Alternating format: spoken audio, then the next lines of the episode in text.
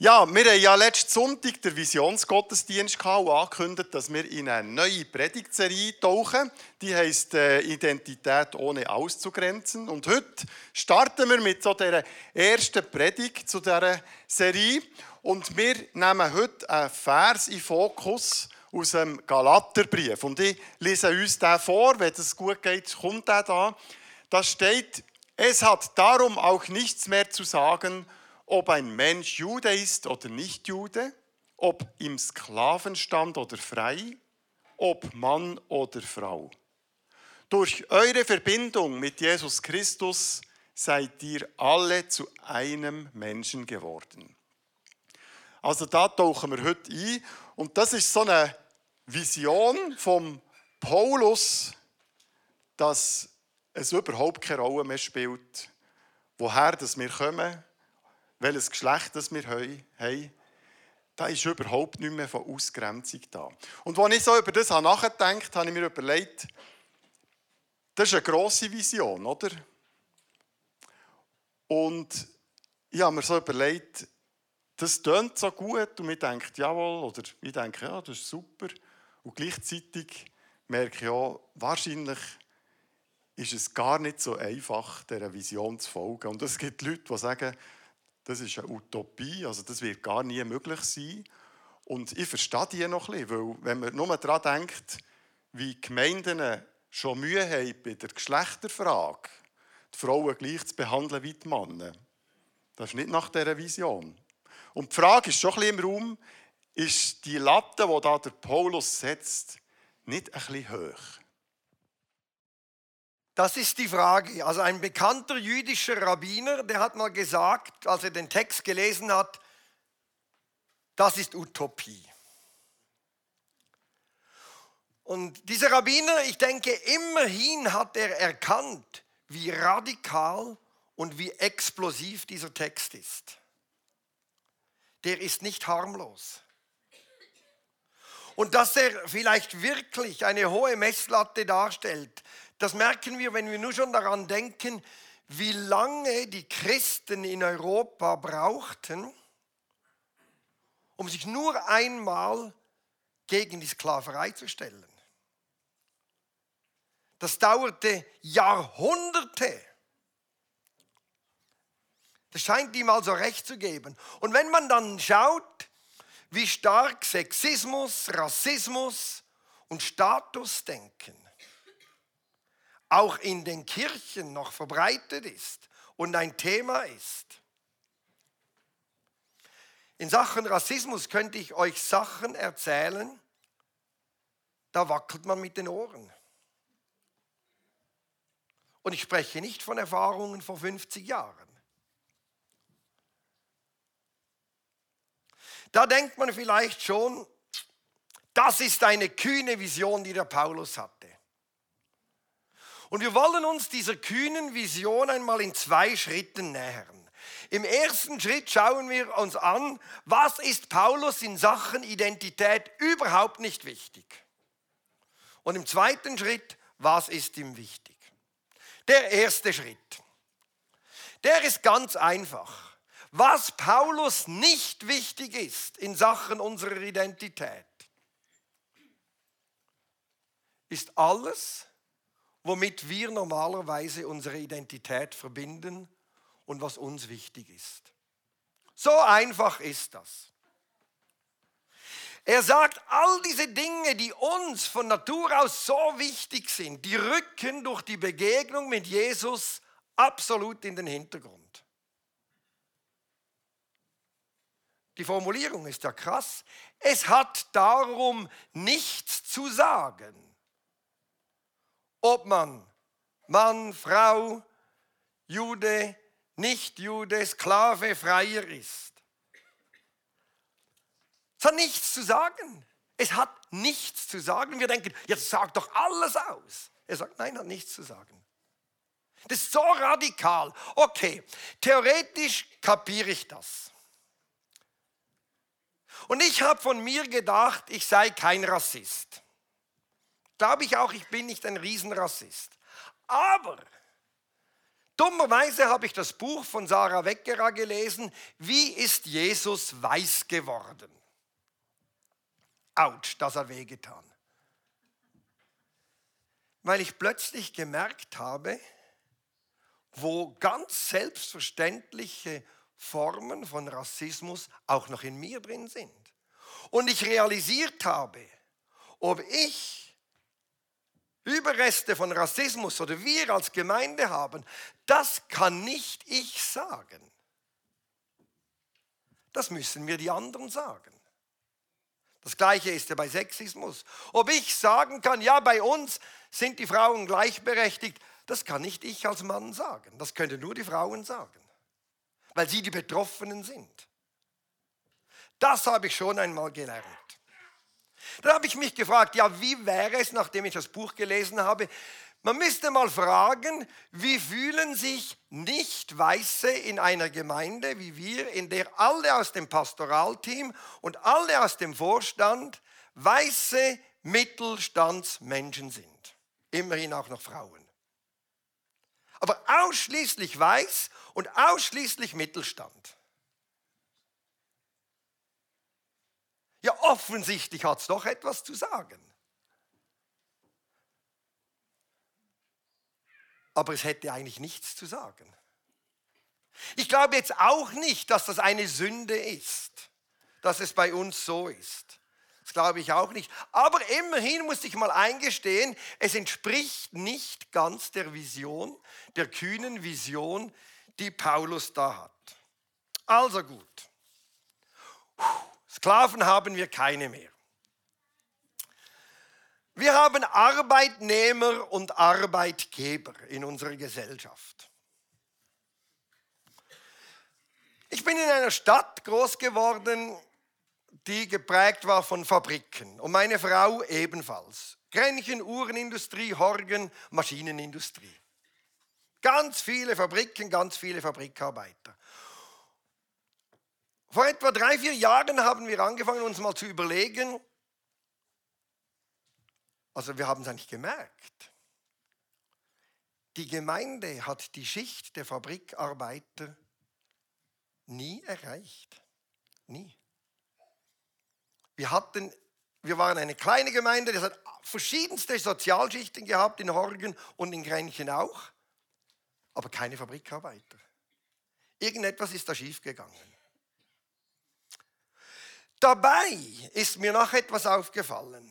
Die Kirche war ja schon immer, wenn es um Soziale ging, eine revolutionäre Sprengkraft. Ich meine, wenn Paulus diese Vision zur damaligen Zeit gesagt hat, hey, spielt keine Rolle, Frauen, Männer, Sklaven, Freie, kommt alles nicht drauf an, das hat gemacht, wumm, in einer Gesellschaft, die so stark hierarchisiert war und so klar getrennt war.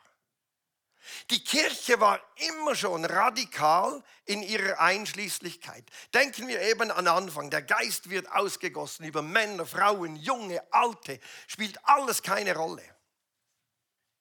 Ich habe gedacht an die Erweckung unter äh, John Wesley, 17. Jahrhundert in England. Plötzlich da in der Industrialisierung hat er die Massen von Fabrikarbeitern erreicht. Und die haben gemerkt, ah, bei Gott kommen auch wir vor, nicht nur der englische Adel, der die Hochkirche bestimmt. William Booth, der Gründer der Heilsarmee, ungefähr 100 Jahre später oder so. Die hoffnungslosen Fälle von London, die Alkoholiker, die Prostituierten, sie alle kamen. Dann die große Erweckung Anfang des 19. Jahrhunderts in Los Angeles. In einem Umfeld von Rassismus, von Lynchmorden an Schwarzen. Schwarze, weiße, junge, alte, Männer, Frauen, alle haben zusammen Gottesdienst gefeiert, alle durften etwas sagen. Das ist immer passiert.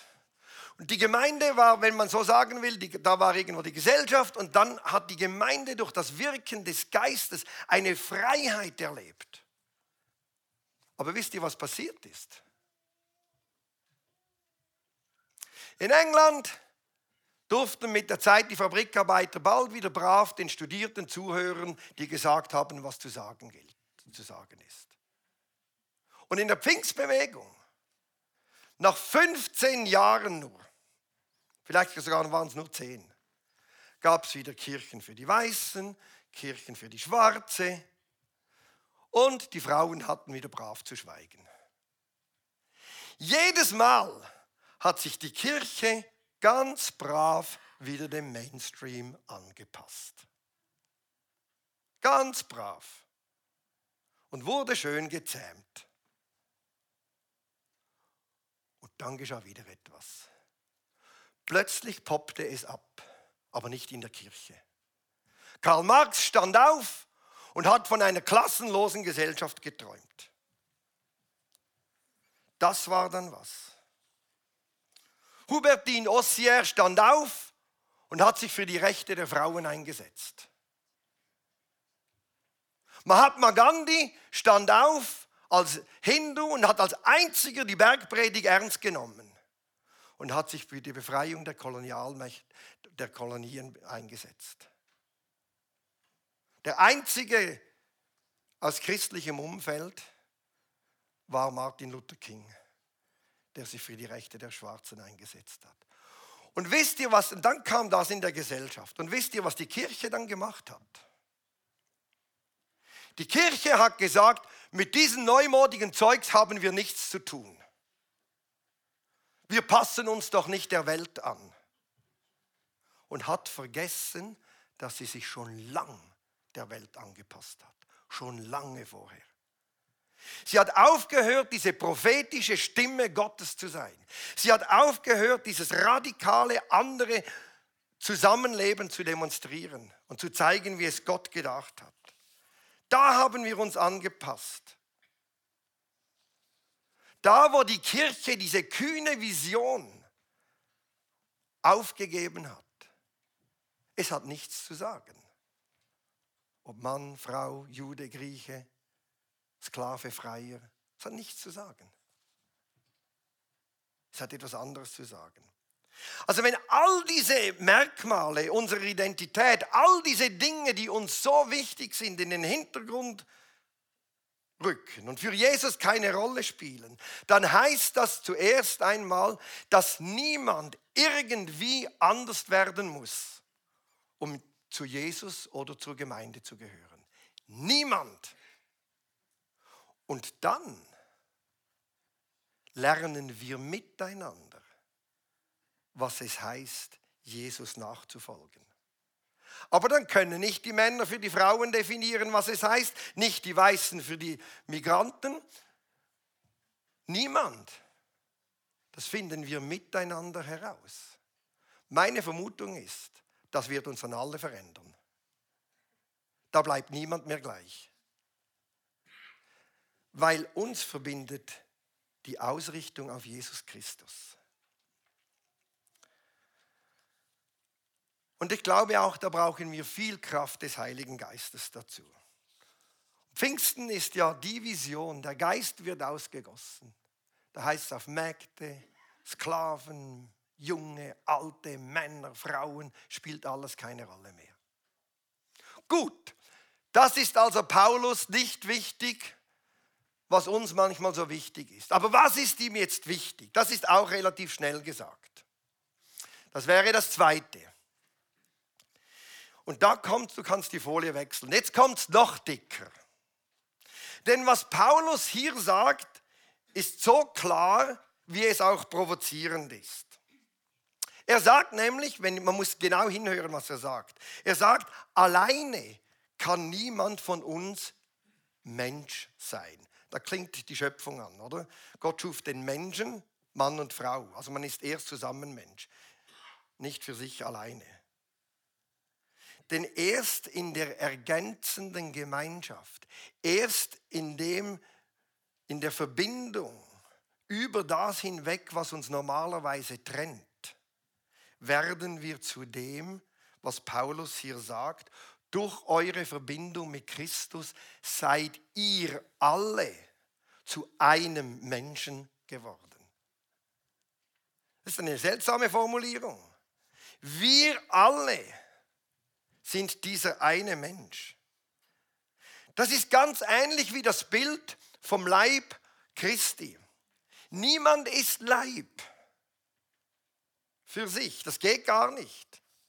Wir brauchen einander, um ganz Leib zu sein.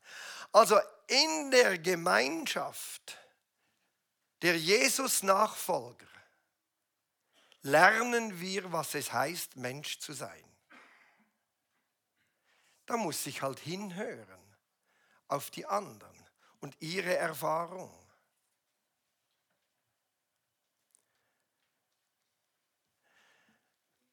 Wisst ihr, es ist nicht einfach alles so normiert. Das Leben hat ganz verschiedene Formen. Und ich kann nicht einfach sagen, das ist Mensch und das ist nicht Mensch. Das finden wir zusammen heraus in der Nachfolge von Jesus.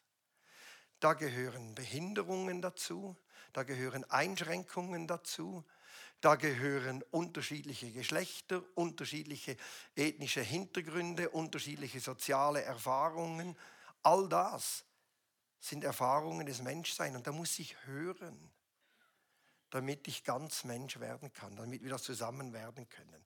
Das ist natürlich der absolute KO-Schlag für eine hochindividualisierte Gesellschaft, in der es für mich stimmen muss, in dem es um meine Wahrheit geht. Das ist der KO-Schlag dafür. Und es lässt Trennung und Spaltung ganz tragisch erscheinen. Jede Gemeindespaltung oder jede Trennung ist eigentlich eine Zerstörung des einen Menschen. Oder? Ist nicht so harmlos. Ist nicht einfach unmoralisch oder ein bisschen schlecht. Es ist ein Bruch des einen Menschen, der tief durch diesen einen Menschen hindurchgeht. Andererseits gibt es uns eine enorme Würde. Also Gemeinschaft ist nicht einfach, wir helfen einander ein bisschen, wir ermutigen einander ein bisschen, sondern wir verkörpern zusammen, was es für Gott heißt, Mensch zu sein. Das ist eine Riesenaufgabe. Und da ist natürlich meine persönliche Gottesbeziehung wichtig, aber die reicht noch nicht.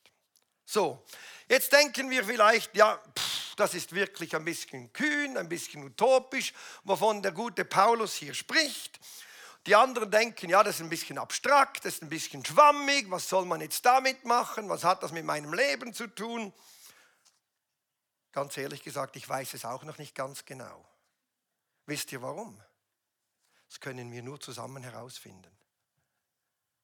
Das kann ich nicht heute Morgen für euch definieren dürfte ich auch gar nicht. Das müssen wir miteinander entdecken. Ich habe Ahnungen, in welche Richtung es gehen könnte.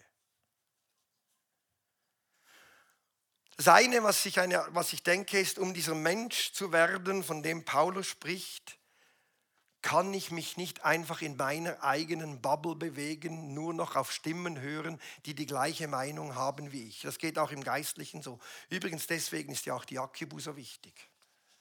Es gibt andere Formen von Christsein, die muss ich kennen. Das ist nämlich Gott auch da, das gehört auch dazu. Ich muss lernen, auf die Stimmen zu hören, die auch meine Meinung nicht bestätigen. Deswegen im Gottesdienst lernen wir das aufeinander zu hören. Wir lernen in der Gemeinschaft auf diese Stimmen zu hören und dadurch lernen wir ganz Mensch zu werden. Manchmal denke ich, ja, wie kann man? Ja, wie kann man? Da muss ich hinhören. Es gehört auch zum Menschsein. Das Zweite, wir müssen miteinander reden. Es geht nicht anders. Meine persönliche Gotteserfahrung ist wichtig.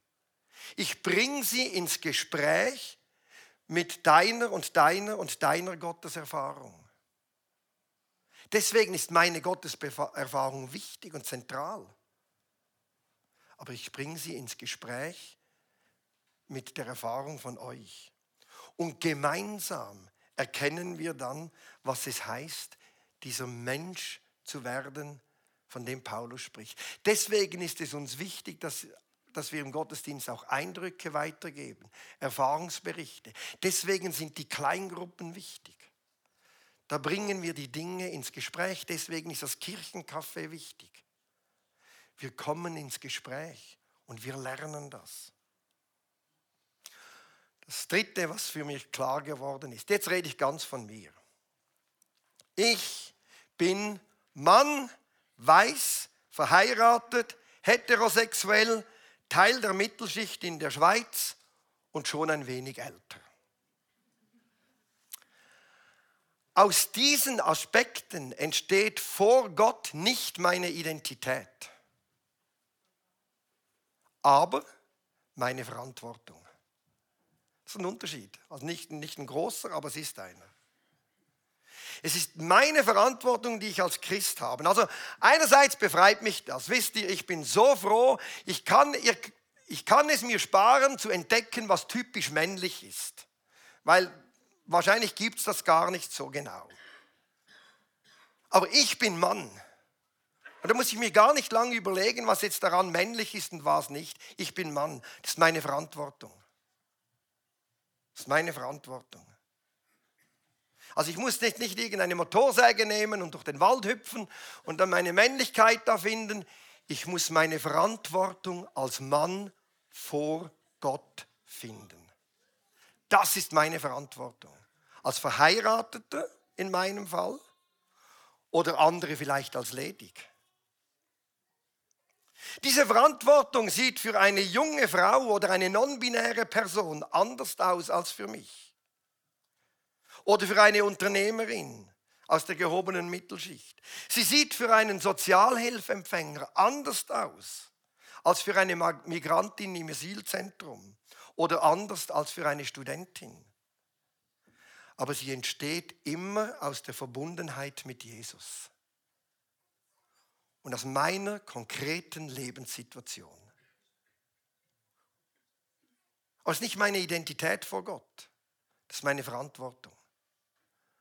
Und mich entspannt das einerseits, aber es nimmt mich andererseits ganz stark in die Verantwortung. Oder ich kann mich nicht drücken. Ich bin verheiratet, ich habe Kinder, Enkelkinder. Daraus entsteht eine Verantwortung.